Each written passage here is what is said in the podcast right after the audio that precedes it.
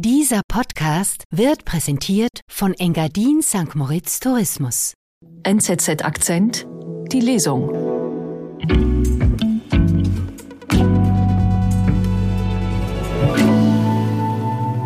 Seit ein paar Wochen gibt es jeden Mittwoch NZZ Akzent, die Lesung. Jetzt würden wir gerne wissen, wie dir die Lesung gefällt. Mit deinem Feedback kannst du die Lesung und die Produkte der NZZ mitgestalten. Wir freuen uns, wenn du bei unserer Umfrage mitmachst. Den Link dazu findest du in den Show Notes. Philipp Auerbach war nach dem Krieg der bekannteste Jude Deutschlands und wurde von Altnazis abgeurteilt. Ein deutsch-jüdischer Held. Ein Artikel von Andreas Scheiner, gelesen von Lotti Haple.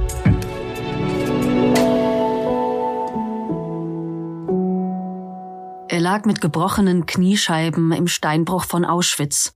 Er überlebte den Todesmarsch von Auschwitz nach Großrosen bei Temperaturen weit unter dem Gefrierpunkt. Durch das Schneetreiben stieg er über die Leichen der KZ-Insassen, die zuvor durch die Nacht getrieben worden waren. 363 Leichen zählte er. In Großrosen, wo Philipp Auerbach mit 1500 Männern in einer Baracke ohne Sanitäranlage eingesperrt war, erlebte er seine achte Einkerkerung. Bei der neunten in Buchenwald pferchten ihn die Nazis mit einigen anderen in eine Zelle, die so eng war, dass man nicht einmal auf seinem Rücken liegen konnte, sondern nur auf einer Seite. Philipp Auerbach hat alles gesehen. Er litt an Malaria, er überstand Fleckenfieberepidemien in den Lagern. Wie oft musste er damit rechnen, den nächsten Morgen nicht zu erleben.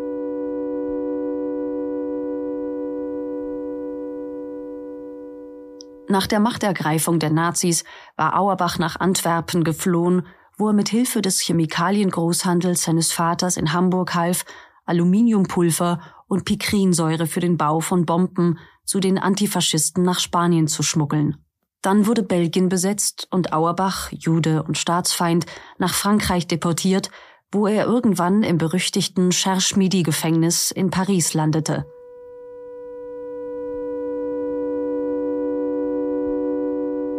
Er saß in der Todeszelle, die Wachen wiesen ihn an, sich zu rasieren.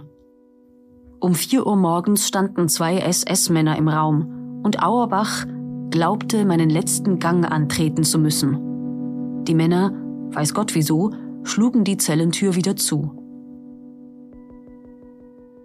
Auerbach hatte oft unermessliches Glück. Oft wusste er sich aber auch aus den misslichen Lagen zu befreien – Fünf Jahre lang hielt er allem nur erdenklichen Horror stand. Doch dann, sieben Jahre nach dem Krieg, hatte er keine Kraft mehr. Er sah seinen Kampf gegen die Nazis verloren. 1952 fand sich Philipp Auerbach, der in München als Staatskommissar für die Wiedergutmachung der Opfer des Faschismus kämpfte, in einem haarsträubenden Gerichtsprozess über Veruntreuung wieder. Ein Schauprozess war es. Altnazis richteten über ihn. Noch am Abend der Urteilsverkündigung am 16. August 1952 setzte Auerbach einen alttestamentarischen Fluch auf ein Blatt Papier. Mein Blut komme auf das Haupt der Meineidigen. Das waren seine letzten Worte. Dann legte er den Füllfederhalter nieder, nahm ein Glas Wasser und spülte die Überdosis Schlaftabletten, die er bereitgelegt hatte, herunter. Philipp Auerbach schlief ein und wachte nicht wieder auf.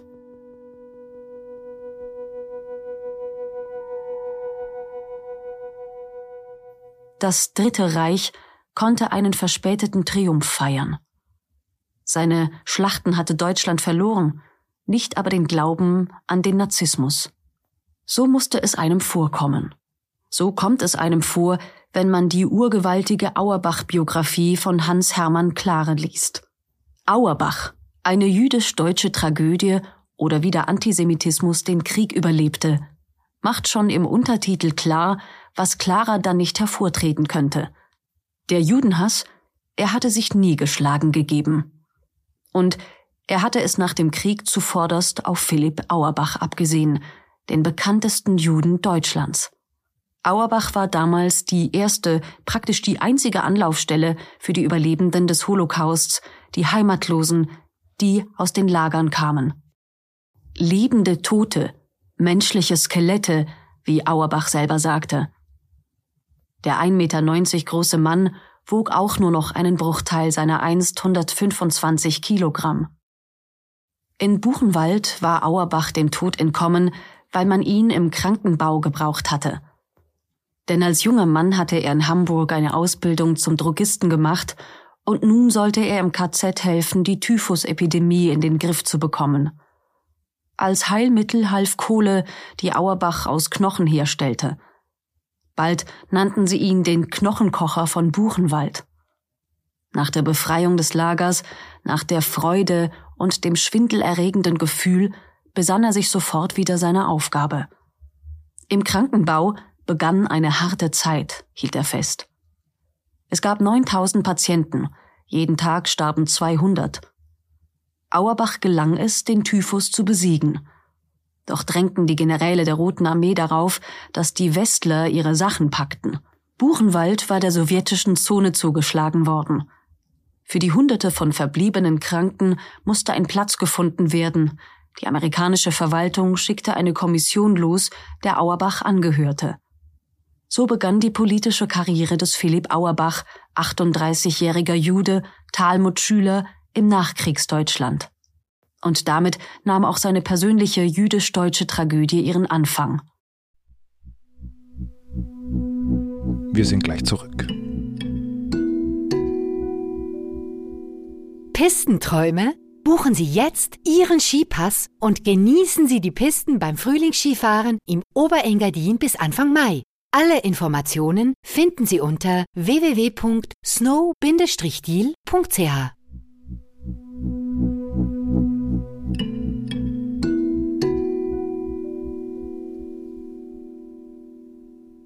Auerbach glaubte unverdrossen an ein Leben als Jude in der Heimat.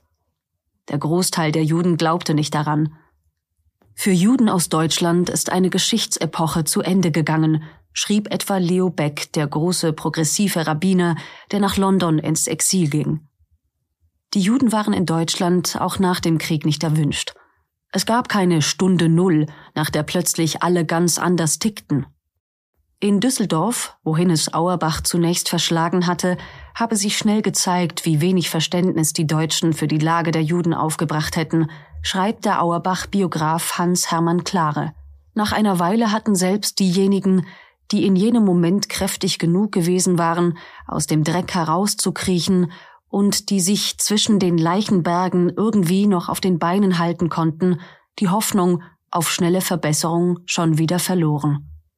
28.000 Menschen starben allein in Bergen-Belsen noch in den ersten Wochen nach der Befreiung. Als Untermenschentum und Abschaum der Menschheit seien die Displaced Persons, DP, die Juden in den Camps beschimpft worden. Wenn etwas die DP wütend gemacht habe, stellt Clara lakonisch fest, waren es diese Deutschen. Wenn ihnen etwas Mut machte, war es die Aussicht auf eine Zukunft möglichst weit weg von ihnen. Auerbach, der deutsche Jude, wollte hingegen ein Wegbereiter sein, nicht nur für die Überlebenden, sondern auch für die Rückkehr der deutschen Gesellschaft in die Zivilisation. Jude und gleichzeitig Deutscher zu sein, war nach der Shoah ein besonders eklatanter Widerspruch. Aber es war gelebter, erfahrener Widerspruch. Was der Historiker Sander L. Gilman sagte, verkörperte kaum jemand eindringlicher als Philipp Auerbach. Der Widerspruch war nicht auszuhalten. Als wir in Buchenwald auf dem Fußboden lagen, um mit dem Geheimempfänger die Ansprache von Roosevelt und Churchill zu hören, da sahen wir vor unserem geistigen Auge, dass sich die Tore der Lager öffneten, und vor uns marschierte ein unsichtbarer Zug ermordeter Kameraden, und wir glaubten an eine Freiheit, in der uns offene Arme empfangen. So klang Auerbach um 1947. Das war der Traum. Doch dann seien sie in ihrer Häftlingskleidung abgerissen, ausgemergelt, zum Teil zerbrochen, in die Heimatorte zurückgekommen, sahen Trümmer, verängstigte Menschen und teilweise Hass und Verachtung. 1948 beschloss die UNO die Gründung des Staates Israel. Die Luft war mit der unterschwelligen Aufregung kofferpackender Menschen geladen, schreibt Klare. Auerbach, der Staatskommissar in München, musste alles versuchen, um den Emigranten zumindest im Ansatz eine Wiedergutmachung herauszuschlagen, ihnen Geld für einen Neuanfang in Israel zu verschaffen. Sie rannten Auerbach die Türen ein. Blankes Chaos herrschte auf dem Amt.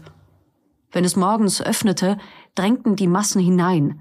Der Portier konnte sich nur durch zur Seite springen retten, während sich einige DPs an Treppengeländer festklammerten.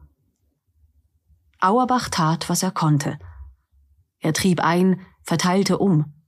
Unbürokratisch, so effizient wie möglich.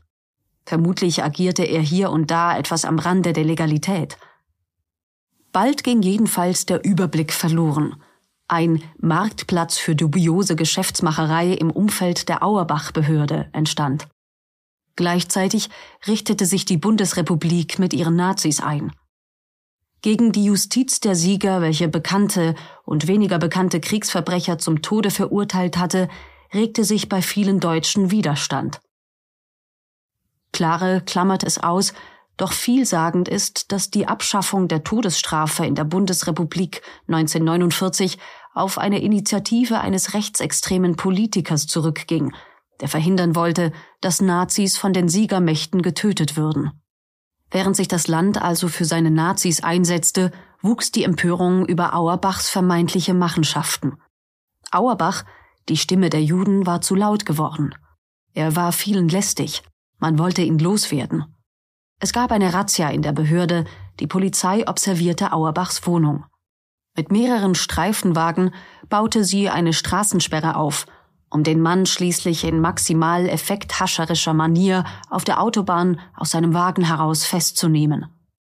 Es folgte der Prozess, die öffentlich wirksame Bloßstellung, was der Steinbruch von Auschwitz nicht vermocht hatte oder der Todesmarsch, das sollte den Richtern mit NSDAP-Vergangenheit gelingen. Die Zermürbung, die Vernichtung des Philipp Auerbach. Schuldig eines Verbrechens des Versuchs zu einem Verbrechen der Erpressung.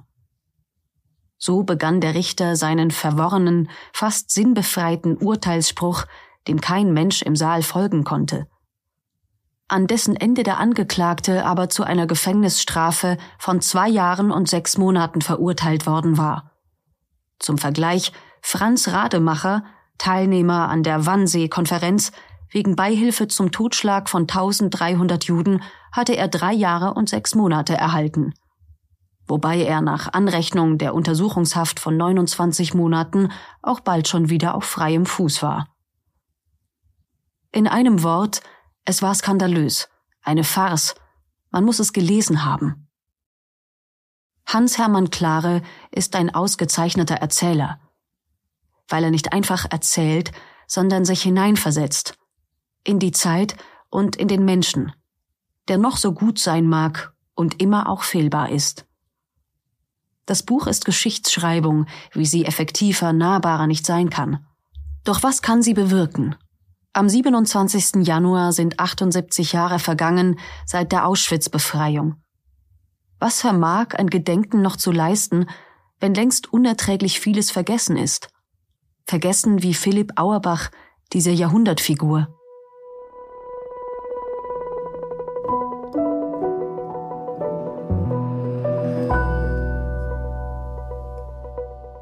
Das war NZZ Akzent, die Lesung. Heute ein deutsch-jüdischer Held. Ein Artikel von Andreas Scheiner, gelesen von Lotti Haple.